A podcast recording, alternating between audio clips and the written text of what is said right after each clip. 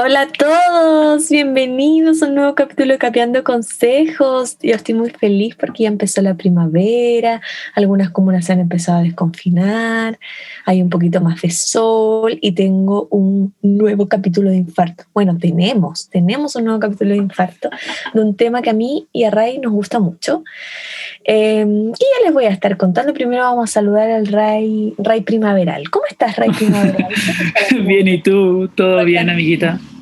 Sí, Meli Primaveral, aquí estamos eh, una vez más, aquí con todos ustedes en un nuevo capítulo que, por cierto, como dices tú, es un tema que nos gusta mucho, nos apasiona mucho a los dos y que da para harto, la verdad, pero al mismo tiempo eh, queremos concentrarnos como en lo esencial de este tema, el cual es...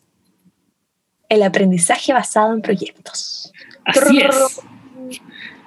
El día de hoy vamos a estar conversando acerca de esto que este tema de la aprendizaje de proyectos que por cierto se ha hecho muy popular en los últimos años debido a que se está empezando a incorporar en los planes y programas del Ministerio de Educación, como sabrán muchos de los profes que nos están escuchando, eh, se está incorporando y se está sugiriendo este tipo de eh, este, este, aprendizaje basado en proyectos, eh, para especialmente los niveles de tercero y cuarto medio, que como bien saben, hay unos nuevos planes y programas en tercero y cuarto medio con asignaturas nuevas eh, que no se habían hecho antes, y una de las formas de evaluación que ellos proponen es eh, el aprendizaje basado en proyectos. Entonces, vamos a conversar un poco yo no sé, ah, no es por desconfiar ni nada de eso, pero hay que ver qué vuelta le dan, porque yo siento que todo lo que toca Edu como que lo echa a perder. De hecho, de hecho, quiero en algún momento conversar en eso, porque cuando estuve haciendo la investigación y me topé con el documento en Mineduc, como que no, no, no le vi mucha, como en el espíritu, pero de, esto. No me extraña, para nada. Es verdad, es verdad. Así que Así que bueno, vamos directamente entonces al tema. Vamos a empezar hablando de este, de este temazo, de que pasa un proyecto, poco como partiendo, dando una definición de qué se Para trata. Para un poco los que no conocen el aprendizaje claro. Claro, efectivamente, eh, el aprendizaje basado en proyectos eh, se sustenta en diferentes corrientes teóricas del aprendizaje humano, eh, pero obviamente tiene una particular presencia eh, el aprendizaje de la teoría constructivista. Eh, y de acuerdo a esta postura, la ABP, se, vamos desde ahora a llamarle ABP, se, se siguen en tres principios básicos. El primero, el entendimiento con respecto a una situación de la realidad, que surge las interacciones con el medio ambiente luego que hay un conflicto cognitivo al enfrentar cada nueva situación, eh, estimula, o sea, el conflicto cognitivo al enfrentar cada situación estimula el aprendizaje y que el conocimiento se desarrolla mediante el reconocimiento y aceptación de los procesos sociales y de la evaluación de las diferentes interpretaciones individuales del mismo fenómeno. Esto es de un documento que habla sobre el tema, que por cierto vamos a dejar todos los links en la descripción de los documentos que vamos a estar conversando. Entonces, eh, este aprendizaje basado en proyectos eh, la idea es buscar una adquisición de conocimientos, pero no solamente eso, está intercalado con un desarrollo de habilidades y actitudes.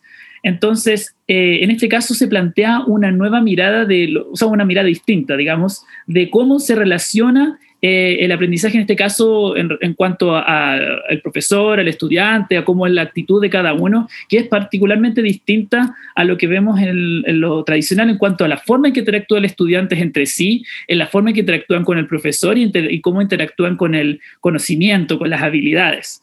Entonces eso me lleva a, a, lo siguiente que tiene que ver con cuáles son entonces las características de, del aprendizaje basado en proyectos, amiguita. Sí, antes de las características quiero detenerme en dos cosas importantes Dale nomás. de la definición que dijiste. La primera que tiene que ver que el aprendizaje basado en proyectos nace también a partir de una situación problemática o cotidiana o cercana al estudiante, que para mí ahí hay una distinción importante.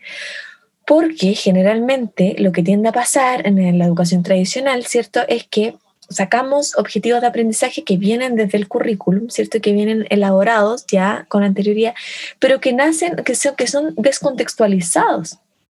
Entonces, lo que permite el aprendizaje basado en proyecto es rescatar esa cotidianidad, los distintos momentos donde los niños, no sé, hacen preguntas, tienen curiosidad respecto a algo que vieron en el patio o respecto a algo que vieron en un libro que están revisando y aprovecha eso finalmente para plantear un tema un tema proyecto. Entonces, eso es lo que a mí me parece interesante y lo que me parece que es como lo, innovador y lo que permite acercar un poco el aprendizaje y desarrollar efectivamente habilidades más que un conocimiento duro. Eh, lo segundo es que, como tú bien dijiste, viene de esta corriente constructivista que recordemos, eh, también genera una posición distinta de los actores. Por lo tanto, el estudiante se exige también que sea mucho más partícipe y mucho más activo, lo cual no es fácil. Dicho esto, eh, una de, sus principales características entonces como eh, de cajón es que efectivamente trabaja en torno a una temática que van a ser, insisto, de los o de los intereses o de situaciones problemáticas del grupo de estudiantes con los que estemos. Y ese tema va a articular distintas áreas de aprendizaje. En español, podemos estar hablando, por ejemplo, el tema, eh, no sé, el universo como gran temática. Si vemos que un grupo de niños está muy interesado, por ejemplo, en la luna, en la estrella, en los planetas, en conocer, o tiene muchas preguntas respecto a eso. Y yo entonces lo que voy a hacer es articular todas las asignaturas eh, en base a esta temática. Entonces voy a trabajar en matemática eh, con este tema, lenguaje con este tema, arte, ciencias, todas las áreas de aprendizaje. Eh, esa es una de sus principales características. Por lo tanto, la planificación y el trabajo que exige un aprendizaje basado en un proyecto es arduo es arduo en el sentido que para el profesor también implica eh, un trabajo muy reflexivo y muy profesional, porque para ser un profesor capaz de poder articular todo esto mediante una temática, tienes que también manejar muy bien entonces las distintas áreas del conocimiento. Y si yo soy profesor de asignatura, en el caso de los cursos más grandes, lo que tengo que hacer es tener habilidades de saber trabajar en equipo porque eh, el aprendizaje basado en proyectos exige también mucho de aprendizaje colaborativo, por esto mismo, ¿cierto? Por esta articulación que se hace. Em, otra de las características que tiene eh, está relacionada también con el tema de, eh, del, liderazgo, ya lo dije, de los estudiantes, pero también del profesor porque finalmente el profesor también, como dije, tiene que tener una capacidad reflexiva, no solo a la hora de, planificar y elaborar una planificación elaborada basada en proyectos, sino que también a un profesor que sea reflexivo y observador. Entonces, por lo tanto, la, el aprendizaje de un proyecto requiere de un profesor que sea mucho más atento a lo que está pasando con sus estudiantes, mucho más atento a los intereses que estos tienen. Em, y otra cosa que también es, es bien distintiva es el tema de la evaluación, entendida como distinta a la calificación. En el aprendizaje de un proyecto generalmente no hay calificaciones. Lo que hay es evaluación y registro y el registro que se ocupa mayoritariamente es el registro audiovisual, que de eso ya bien hablamos en el, capítulo anterior. El capítulo anterior. Con, Claudita Mesa, ¿cierto? Pero, pero generalmente lo que se ocupa es eh, un registro del proceso, porque no hay calificaciones parciales, sino que hay una evaluación del proceso, una revisión de lo que se hizo o de lo que se aprendió. Entonces eso también va a exigir que el estudiante y que el profesor estén constantemente evaluándose. En un buen sentido, digo, porque la evaluación, como definición, eh, Marzano, digo, una un gran evaluador, no sé, la gente que estudia pedagogía si lo conoció, deberían conocerlo, eh, dice que finalmente la evaluación es para tomar decisiones.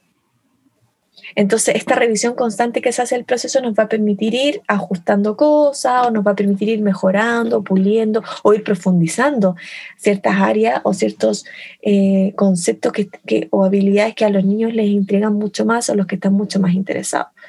Claro. Entonces, en ese sentido, el currículum también se ve como una espiral.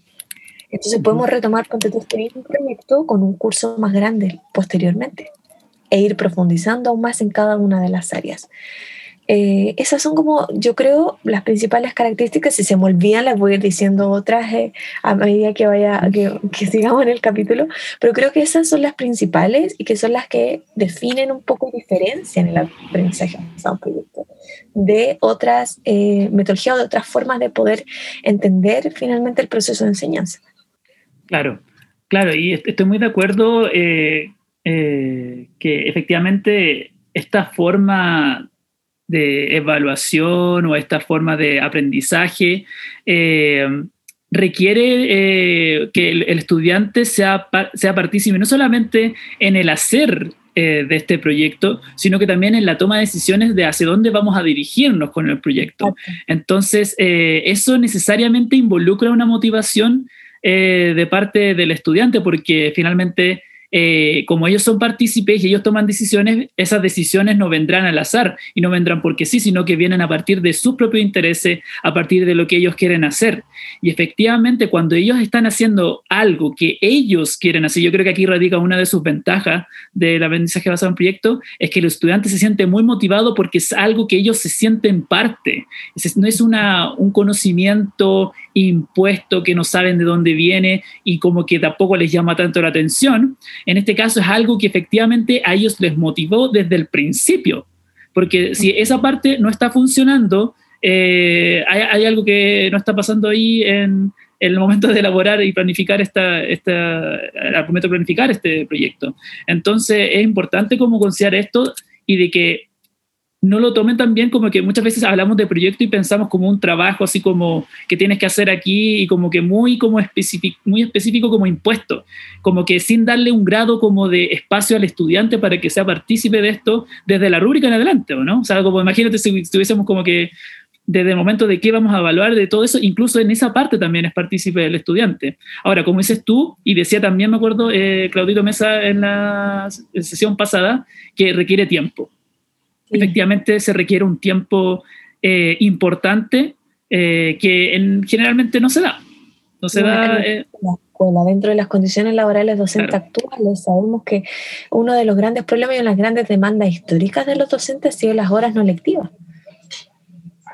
Porque ni siquiera hoy día existe horas no lectivas que puedan suplir la, em, el trabajo administrativo, ya sea de, de corregir eh, o evaluar y de planificación, sino que más, bien ese tiempo es súper inexistente y es súper poco equilibrado, porque generalmente un docente que trabaja 40 horas pasa 30, 35 en sala. Entonces, finalmente, por eso también este cliché que el profe siempre termina se pega para la casa y trabaja hasta las tantas y el fin de semana, que, que me parece, a mí no me parece nada chistoso, al contrario, me parece grave y me parece que una de las cosas que debiese cambiar urgentemente también.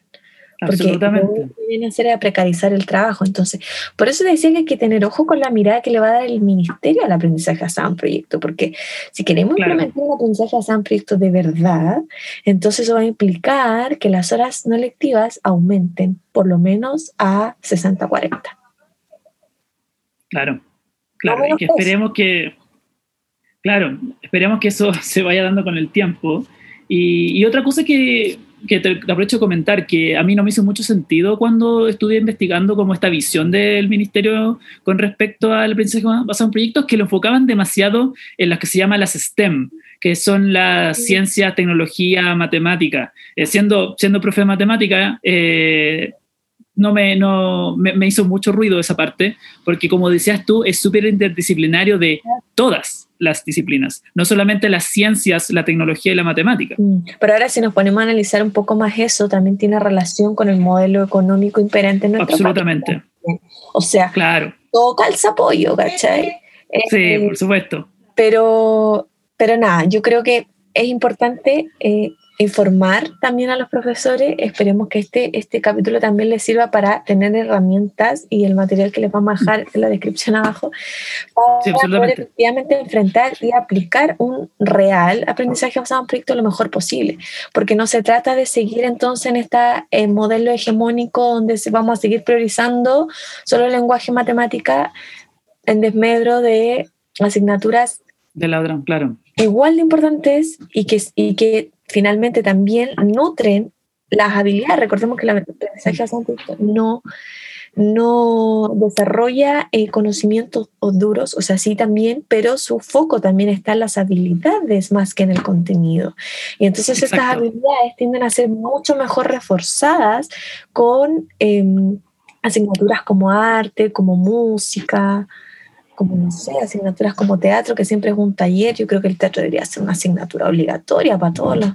Había uno de teatro dentro de este nuevo programa de tercero medio, está incluido teatro, pero el problema es de que no todos los colegios están dispuestos a, implementar teatro porque hay que contratar al profe que haga teatro, eh, etcétera. Entonces, claro, en, en teoría suena súper bien todas estas asignaturas que existen, pero en la práctica muy pocos colegios lo llevan y al final, ¿cuáles son los ramos que eligen? Los de siempre. y hay otro tema de que estamos tan acostumbrados como gremio a trabajar tan en solitario que también siento que puede resultar una limitante el hecho de estar obligados y forzados a trabajar en, en equipo. O sea, el ponerse de acuerdo con el profe de música, que tú nunca en la vida hayas hablado con el profe de música.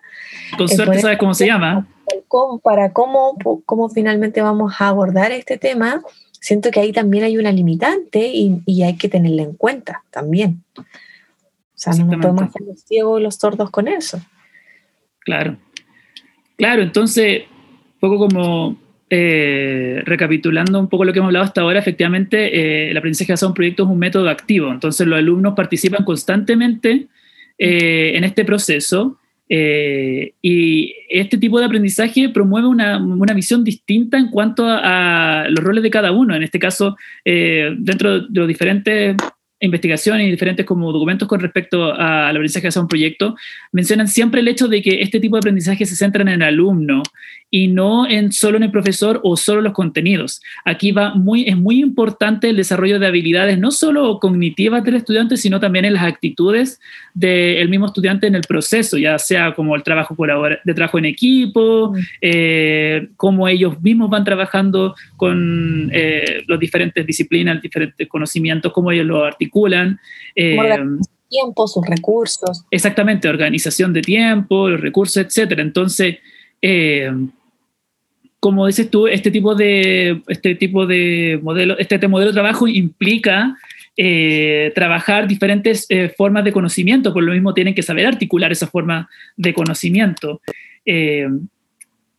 entonces, un poco quizás sería bueno que conversemos cómo en la práctica van cambiando estos roles en el proceso de, al momento de hacer este proyecto. Entonces, ¿cómo esto lo notamos en la mm. práctica? O sea, ¿cómo vemos este aprendizaje eh, porque no es solamente como, bueno, chicos tienen que hacer este trabajo, lo tienen que entregar el día tanto, y como que ya, hasta ese día, pues ahí veo, ustedes ven cómo, cómo lo hacen y, y me desligo. Claro, y ojo que la participación no está solamente en, como en la democracia de que ellos puedan, por ejemplo, votar por algún proyecto o decidir ciertas claro. cosas, sino que tiene que ver también con, un rol súper investigador también del estudiante. Exactamente. Cosa que tampoco estudiante en la escuela chilena está acostumbrada. No. Eh, entonces, aquí es donde también el profesor, recordemos que es más un facilitador o mediador, más que profesor como tal, como de transmisión de conocimiento. Eh, entonces, ese salto también es interesante. Sí, absolutamente. Las lógicas que existen hoy en día en la escuela son súper distintas. Claro, y eso, como decías tú anteriormente, eh, requiere una forma también de concebir la evaluación eh, de una manera diferente, porque en la manera tradicional se ve la evaluación de una forma como de que se, se enseña cierto conocimiento y en cierto momento se pone una nota que evalúa ese, todo eso. En cambio, el aprendizaje basado en proyectos propone una manera distinta, mucho más eh, centrada en el proceso, ¿no? Exacto, es, sí, como lo mencioné anteriormente, no, no existe la calificación como tal, sino que generalmente lo que encontramos es eh, una revisión, yo, yo lo llamaría más revisión, de ciertas como partes eh, hasta, llegar al resultado final de lo que queremos lograr, dependiendo de la asignatura en la que estemos hablando. Y lo otro es que existe mucho el registro audiovisual. Entonces se utilizan, por ejemplo, muchas imágenes para hacer exposición de los trabajos o se ocupan videos para filmar ciertos, ciertos como fases eh, o el resultado final o se utilizan registros como, no sé, un cuaderno, una libreta donde se van anotando unas notas de, campo, por ejemplo, que hay mucha más diversificación también de la evaluación. Registros también del propio registro, claro. de los mismos niños, como la autoevaluación y la coevaluación es algo que está súper integrado también.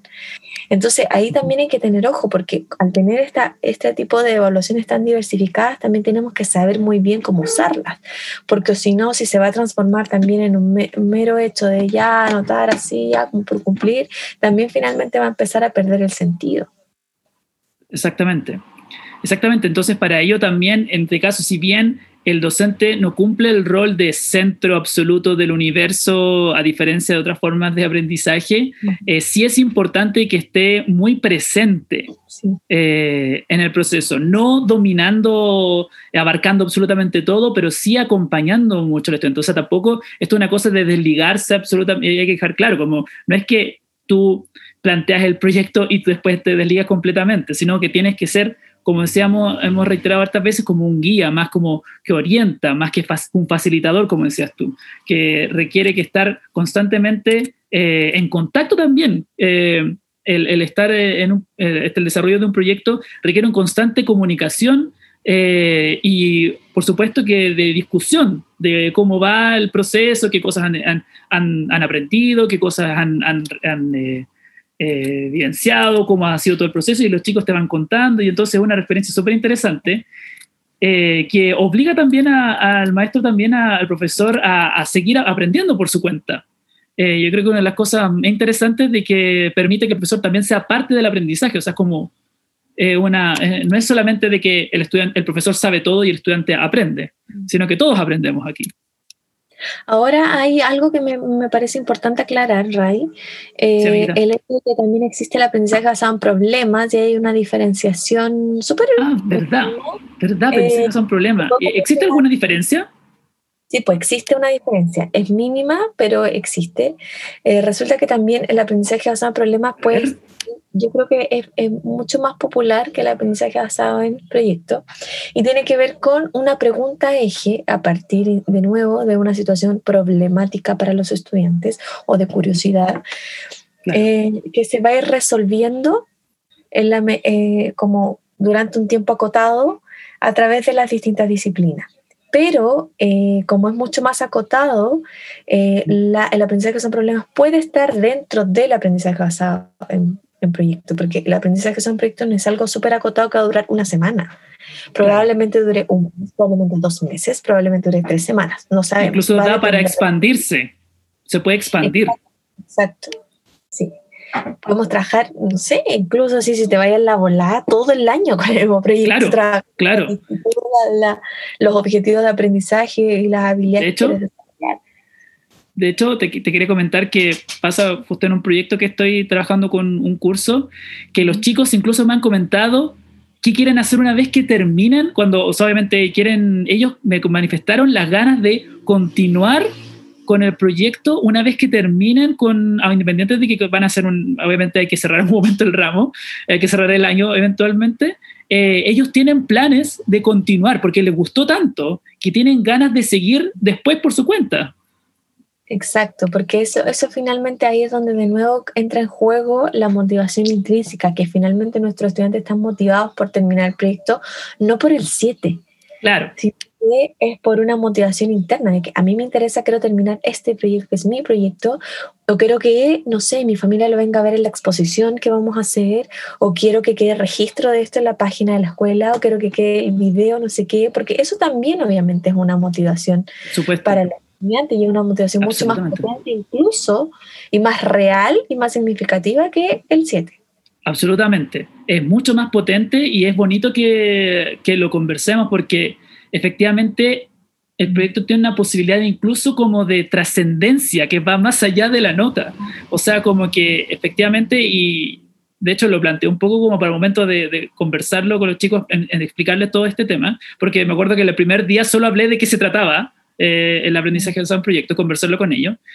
Y, y, claro, obviamente es algo que ellos incluso pueden difundirlo al mundo y pueden hablar, mostrarlo al mundo, que obviamente una nota, más que contarle, oye, me saqué un 7 en esto, quedó ahí y ya, es anecdótico y puedes incluso como sentirte contento por un buen rato, pero esto es mucho más trascendental, como mira, oye, ¿sabes qué? En el colegio hicimos esto. Entonces dan ganas de mostrarlo, de compartirlo, de, y eso es algo que es que algo que no se olvida y no se te olvida nunca, finalmente. No, porque también, porque también involucro esfuerzo, también involucro también involucró. O sea, eh, este es el real sentido del aprendizaje y maravilloso sentido del aprendizaje. sí, es muy, bello. De ver siempre a nuestros estudiantes así de motivados, así de felices, así de contentos. Em, pero claro, insisto, si se va a aplicar ahora, que va a estar tan de moda, tan en boga, insisto que hay que tener cuidado también en cómo, qué vueltas se le van a dar o qué cosas se van a empezar a exigir, porque tenemos esta cultura de, que, de la sobrevaluación y la sobreexigencia, sobre todo a los profes, pero finalmente siento yo que siempre todo tiene que ser súper cuantificable y súper empírico, entonces quizás qué cosas nos van a empezar a pedir ahora, rúbricas extrañas, no sé, inventos inventos del neoliberalismo, no lo sé. Eh, entonces, yo creo que hay que tener ojo, pero, pero eso, yo creo que es, que es, un, que es un buen, una muy buena metodología de enseñanza, me parece súper apropiada, súper significativa, los que quieran aventurarse a, a probar porque, ojo, que tampoco es que aquí nadie sea experto en aprendizaje basado en proyectos. Al igual que todo, es algo que se va eh, como fortaleciendo en la práctica. Entonces, si alguien que nos está escuchando quiere motivarse eh, y probar e indagar, eh, hágalo, no sé, cuéntenos su experiencia. Absolutamente. Claro, pero, pero es algo que hay que ir como interiorizándose, informándose, siempre con responsabilidad. Siempre la invitación es a informarnos, a, saber más, a buscar información eh, y estar siempre actualizándonos. Pero si alguien quiere, yo creo que podría ser un, un, bonito inicio ahora, aunque estemos en pandemia, porque necesita un tiempo, un harto tiempo bien reflexivo. Entonces, no sé, podrían incluso intentar hacer algo ficticio y, ver cómo les va, e intentar planificar de otra manera y ver cómo registrarían, no sé.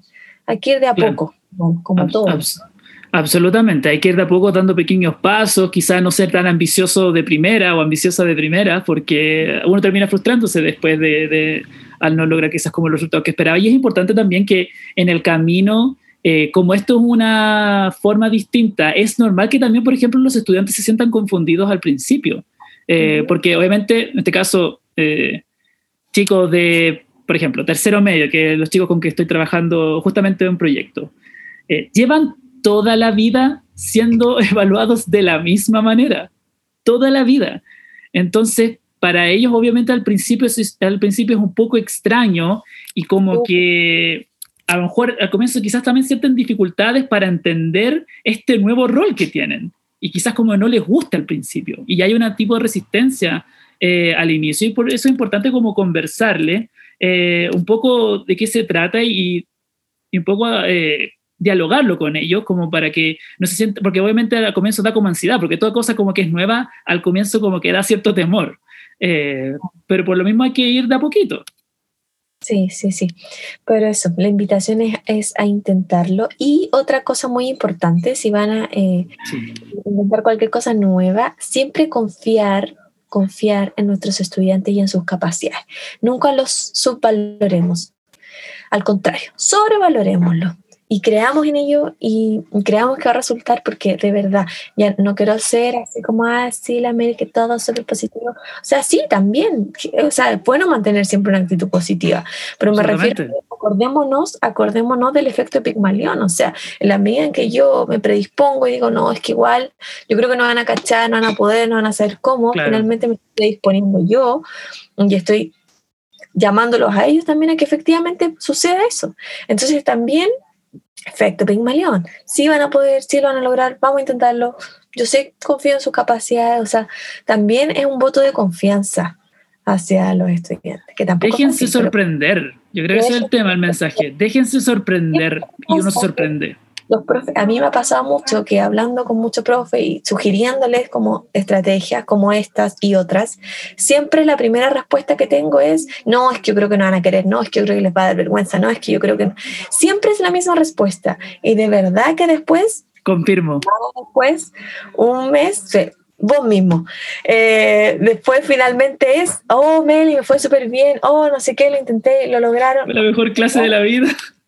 Entonces, no sé, como que de verdad lo digo, o sea, no lo estoy diciendo no lo estoy diciendo porque es este capítulo. Es verdad, es verdad. De mi experiencia, eh, colaborando y ayudando a algunos otros docentes y docentes, como profes, profesoras y profesores en, en alguna de estas cosas. Eso. Absolutamente. Y en esa misma línea, eh, querida amiga, eh, esto no hay límite de edad tampoco, ¿ah? Porque uno diría, ah, este proyecto se ve como para conocimiento así como de chicos grandes, ¿no? Así como media, así como séptimo para arriba, así como... Pero no es así, ¿cierto? Para nada. Yo trabajo esto y lo he trabajado con niños desde tres años en adelante. O sea, de verdad que no tiene que ver con la edad. O sea, tú mismo, Ray, puedes confirmar acá que no estoy mintiendo. Sí, lo he visto. tú no me creías que yo trabajaba esto y que hacía votaciones con los niños y que ellos decidían su proyecto y que decidían muchas cosas. Y yo me acuerdo que tuve que mandarte una foto de los niños colocando su voto en la pizarra, decidiendo lo que... quedé impresionado. Entonces, de verdad que es posible, o sea, para mí no hay, no hay excusas finalmente. Eh, y funciona súper bien. Y créanme que ellos lo entienden perfecto y, y, de hecho ellos exigen también, como ya, bueno, y ahora como que también como que se acostumbran un poco a esa dinámica y es maravilloso porque mientras más pequeños apliquemos esto, mucho más fácil ellos lo van a aprender porque ellos no tienen estos estigmas o no tienen estas vergüenzas o no tienen estos preceptos que tienen los cabros más grandes de repente, que es como, no, que no. Que... Están con mal la carga. Pero Están con la carga. ellos como que generalmente responden súper bien ante como estos cambios y cosas y, y, entienden perfecto la votación y que ganó uno, pero que después podemos, no sé, elegir el, el que ganó segunda mayoría y, y, etcétera. Como que también van entendiendo súper bien eso, esos mecanismos también. Así que eh, eso, pues no, no se agila. Eh, ABP. Perdón, estoy bien la chiqui, es que la primavera. La primavera. La primavera, sí, es la primavera. Eso. Ray, no sé si tú quieres agregar algo más acerca del ABP. Yo creo que dijimos lo más medular y sustancial. Sí, yo creo que dijimos lo más medular. Sí. Sí, absolutamente. Eh, bueno, obviamente se lo recomendamos eh, y sí, independiente de que a lo mejor eh, no, no conocía hasta ahora y a lo mejor no he tenido como conocimiento previo acerca del aprendizaje son problemas, si bien, o pasa que pasan proyectos que se ocupan bastante de manera común los dos, eh, les invitamos a que continúen, esto sea como una especie de motivación a que investiguen y que continúen aprendiendo de esto y abrirse a otras formas, porque creo que eso nutre mucho la experiencia tanto del estudiante como del docente, como que eh, realmente eh, es muy motivador refrescarse con, con, estas nuevas ideas y, y ver que, las otras, que, que, uno puede llegar a aprender de muchas maneras, de múltiples maneras. No centrarse en una sola absolutamente, porque la vida ha sido así, la tradición ha sido así. Le invitamos un poco a, a salir un poco de la zona confort de repente.